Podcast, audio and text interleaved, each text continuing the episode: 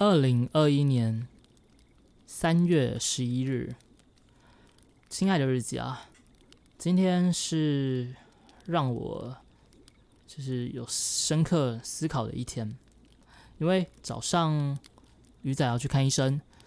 但是他的号码被排在很后面，所以我们早早大概十一点就去了，可是到两点才进去看诊啊，就看诊时间不到五分钟。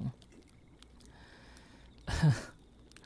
呃，在虽然说觉得哎呦，怎么时间都耗在那边，不过也因为这样，所以我才有时间可以看我昨天在二手书店买的书。那本书是叫做《别为小事抓狂》，里面提到了很多，就是让你人生过得更好的方法。虽然说大部分的道理其实都有听过，而且可能听过不止一次。其中有些甚至是我曾经想要例行的，但在不知不觉中被又被遗弃。像是其中一一章节是在讲活在当下。我以前其实非常自豪，我是一个活在当下的人。但是随着出社会、工作、现实、未来、期许，嗯。太多太多东西，不知不觉间就被压着跑，被我的行程压着跑。最夸张的那段时间是在那个接 SOHO 还有 YouTuber，就是衔接的那几年时间，我没有一天是放假的，没有一天。然后从睡醒忙到睡着，当然这也是后来我频道可以稍微做起来的一个原因了。那那时候确实是就已经忘记应该要每天都要活活在当下这件事，而后自然就嗯完全忘了这件事情了。有时候会想起来，有时候会勉励自己一两下，但又忘记了。然后前阵子，应该说这一年来，我又陷在当初那个状态，哼 因为我明显看到频道是在下滑了，所以我必须要找到一个可以接替的东西，而我找到的东西就是交易。呃，交易这段时间来，就是吃过苦蛮多的。压力也大的时候也很大，开心的时候也很开心。呃，其实就像是当初从 SOHO 接到 YouTuber 这一段过程，也是差不多的。所以我完全不后悔这个决定啊。但是这段时间来，是真的变成又又回到从早上睡醒忙到晚上睡着，然后一样也是都没有假日。这其实是非常不应该的啊，非常不应该。尤其因为我之前有说过，因为频道收益越来越惨，而且已经是腰斩的程度了，还有在往下探的趋势，所以另外一方面操作就变得日益重要。我甚至曾经萌生出，那就干脆专职交易就好了，反正我现在这套的交易模型。跟我非常的合适，而且它的风险有限，获利却不错，再加上这阵子都是赚钱的，那不如就这样吧。可是 YouTube 经营了这么久，我们的频道经营这么久，还有这么多好观众，我实在放不下，嗯，放不下。再来就是交易这部分，我想我对我自己还没有到这么有信心。因为我在听前几天的 podcast 的时候，才意识到这一点，就是我在交易上的钱，不管是在股票赚的，在期货赚的，我都没什么拿出来花用过，呃，最多就是把它出金之后存起来，以备的之后可能会发生的，就是账户灾难。所以，哪怕交易是赚的，我都不敢去用它。我现在都还有一个稳定的 YouTube 的收入，频道的收入，在这样子的状况下，我都不敢去用我交易的钱。那我在专职交易之后，我怎么会有那个胆去用呢？这样子不是压力更大了吗？更何况没有人可以保证明天都是明天还会赚钱啊！啊，说不定我这套交易模型哪一天不适应于市场，我又来不及修正，那。就会发现，就是发生连续的亏损。到那个时候我的压力，我知道我一定承受不住的。所以，这个想法自然而然的就被打消了。但是，怎么说呢？毕竟这套交易模型是我目前真的是用的最顺手的，就这样丢弃很可惜。可是频道这部分。也是不能丢的嘛，因为刚刚说过了，那总是要做个取舍，要不然就会像我刚刚说的，活在当下这件事情已经完全就没有机会了。就因为我可能预期未来的状况，而现在过于努力，不管理由是为何，我就是做不到这四个字嘛。而我觉得我应该要做到这四个字，那就是跟现实发生冲突了。那既然如此，我该做的。是什么呢？可以选的选项一个就是专职交易，但是我知道我现在办不到，我对我自己还没那么有自信。再来，我也不敢去花那些钱。再来，我想那个压力我承受不住，所以这一条路暂时还是不行的。未来或许可以，但那个是不知道多久之后。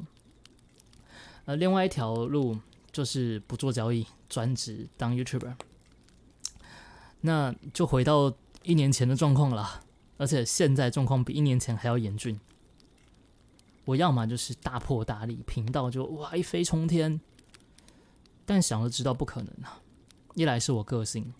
再来是我的模式，我也太过温吞，就是讲话方式了，我没有办法很搞笑，很就是让大家喜欢。也个人个人魅力也没有到这么的足够，所以完全专职做回来专心做 YouTuber，然后试着好好的整顿一下的这个方法是，我觉得也是一条死路，可能有机会，但是就是渺茫，呵呵机会渺茫，所以该做的应该是。我觉得现在要做的应该是，YouTuber 确实是我我现在的频道是需要改善的，需要做的更好的，这是一定的，嗯，这是一定的。当然不需要说完全是把所有时间花在里面，因为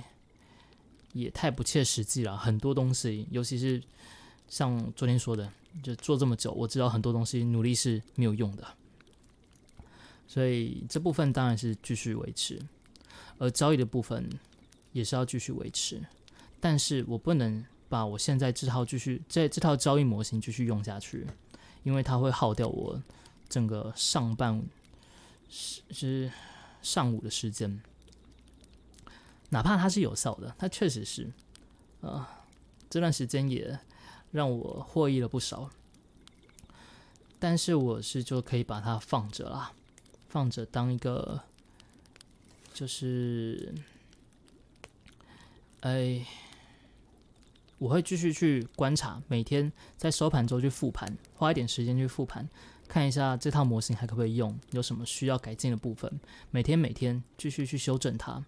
与此同时，我要找一个不一样做法，不需要盯盘的做法，而且只要在八点四十五到十点半这段时间。我只要进场挂好出场单就好的操作方式，其实这这种方式也是坊间好像有好几种。我记得我自己也曾经试过，但是那时候是失败的。所以我该做的应该是回到这套方法，然后找一个适合，可能可以从原本这一个交易模型里面去找出一些概念，然后拉回来这边，可能停损需要拉的大一些。嗯，那。放的时间就是从这段时间到十点半就出去，而我只要下完单，然后挂好出场单就好，接着我就要去做我自己的事情，我就可以去好好利用这四个小时。呃，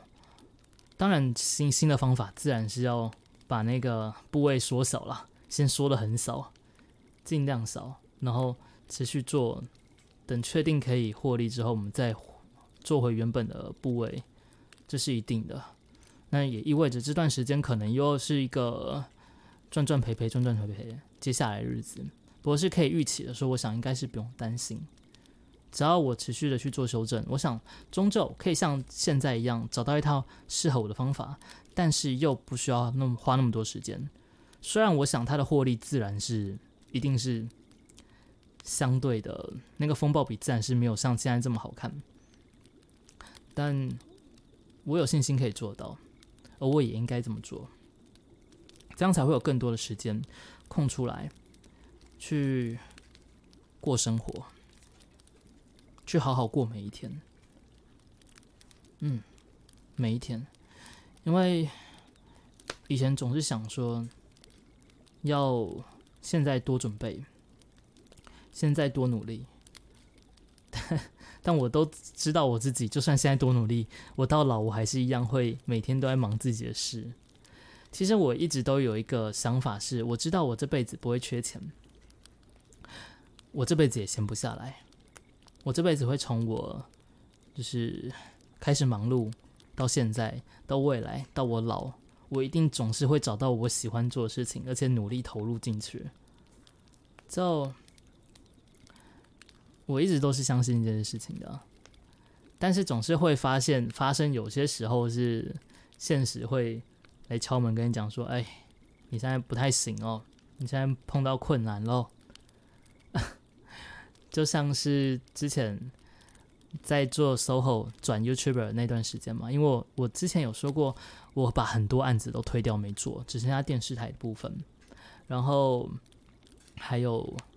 那个 YouTuber 部分。可是因为推掉很多案子，只剩下电视台的部分，那个字幕的部分，虽然说他给的时薪很高，但其实一个月下来也只是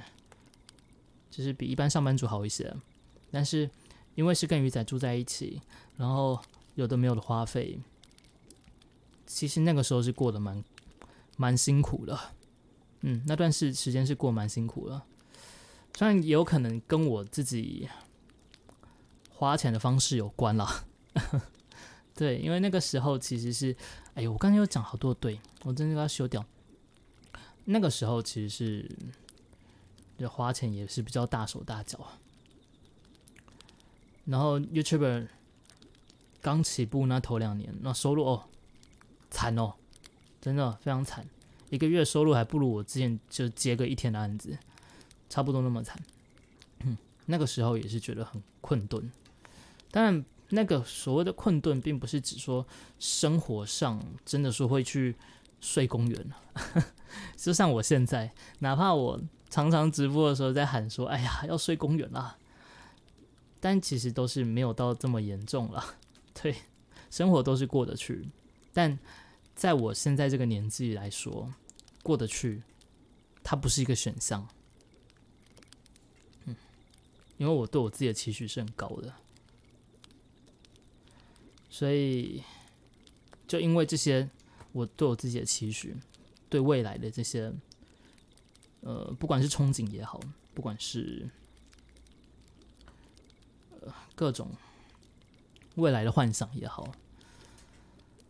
就压到自己喘不过气，然后以至于情绪上也差，压力也大，然后活在当下就变成活在压力中。对，我的当下就是在压力中。但说真的，退一步来看的话，现在生活其实是很好的。嗯，而我知道未来也会更好。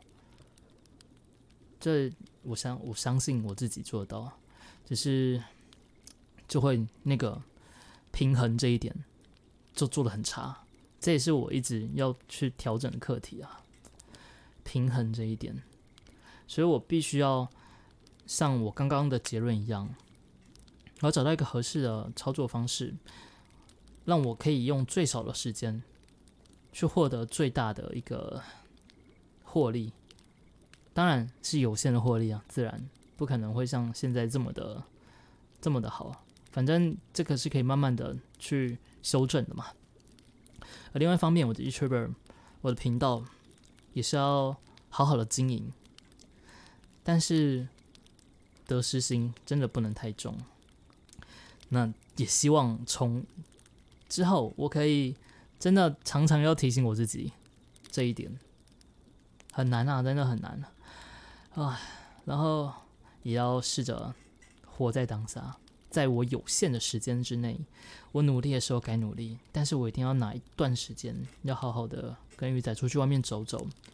去看看外面的世界，去好好放空我自己，去好好读一本书。诶，读书倒是有啦，我每天每天都在念书，我每天读书的时间大概，我最近比较少，最近只有大概一个小时。以前我比较悠闲的时候，每天可以读两到四个小时的书的。所以我的预期目标之后，我甚我甚至连行程表都跟鱼仔列好了。之后就是八点起床，八点半准时坐在电脑桌前，然后开始就是照我研究出来的交易模型，新的交易模型去做。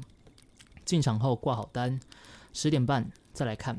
如果还没有就是触及出场条件的话，十点半一样出场。再来十点半到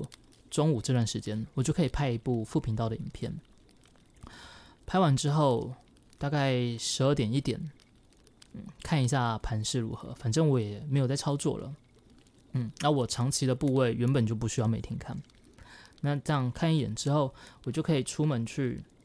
跟鱼仔去吃饭，然后走走。我们甚至定好了，一三五就是去附近走。然后吃便当，然后哎去买一个包子，买一个绞肉，这样子可以应付两天份的食材回家。一三五这样一到六的食材就够了嘛。嗯，然后去运动回家。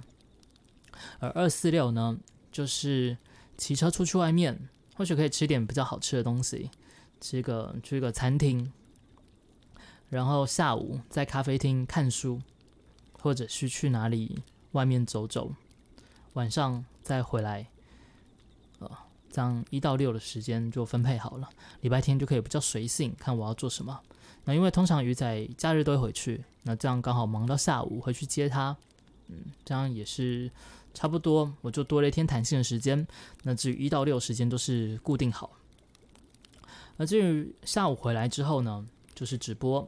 啊，如果直播没有直播的话，那就是来弄。因为现在剪片，其实我负责一部分，然后来帮忙就是弄字幕。反正我非常在行这件事，那就刚好变成说晚上那段时间，不管如何都是直播或者是弄影片，那段时间也是固定好的。再来就是吃晚餐，吃晚餐之后就休息睡觉，这样每天每天每天每天。我至少都会有一段时间，下午的时间跟晚上休息的时间，是属于我自己。不管是要放空也好，出去外面走走也好，享受生活，我觉得这点真的是蛮重要的。所以这样子的话，应该是一个既有纪律，然后又可以取得一个平衡的方式吧。该努力的继续努力，该活在当下的部分，自然是每天都要提醒自己。嗯，希望是可以这样子运行下去啊。说不定我明天、后天、下个礼拜，然后新的策略每天都赔钱，我就哦受不了，我回去做，就回回去继续盯盘操作，回来用我现在在用这套交易模型也是有可能的。所以，我我有时候真的会怕我自己把一切想的太过的美好，嗯。真的想的太过的美好，所以这个一切的前提还是在于说，我有办法找到一个就是新的适合只不用盯盘的交易模型，只是就也只能保持乐观啦，嗯，保持乐观，然后这就是我今天深刻所想的事情。我真的觉得看书是一件很棒的事，它总是可以帮助我们去让自己人生更好。虽然我也不确定不确定会不会更好了，这可能是要两个月过后回过头来听今天的 podcast，或许两个月过后我会是一个完全就完全就 不一样的结果，都有可能。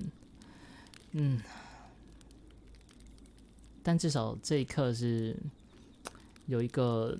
比较周全的思考过了，所以哪怕今天在医院待了三个小时，就住在那边，收获反而是不小的。这其实也符合书里面曾经有讲到的一段啊。书里面有说，当你需要耐心的时候，就去训练你的耐心；当你想要发脾气的时候，就回过头来想想，为什么要发脾气？这件事情究竟让你学到了什么？所以我就把这三个小时文本应该要很不耐烦的在那边等待，转化成了我在那边想我的人生接下来这段时间该怎么过，而成果，呃，希望是好的，至少现在我是还蛮抱持期待的啦。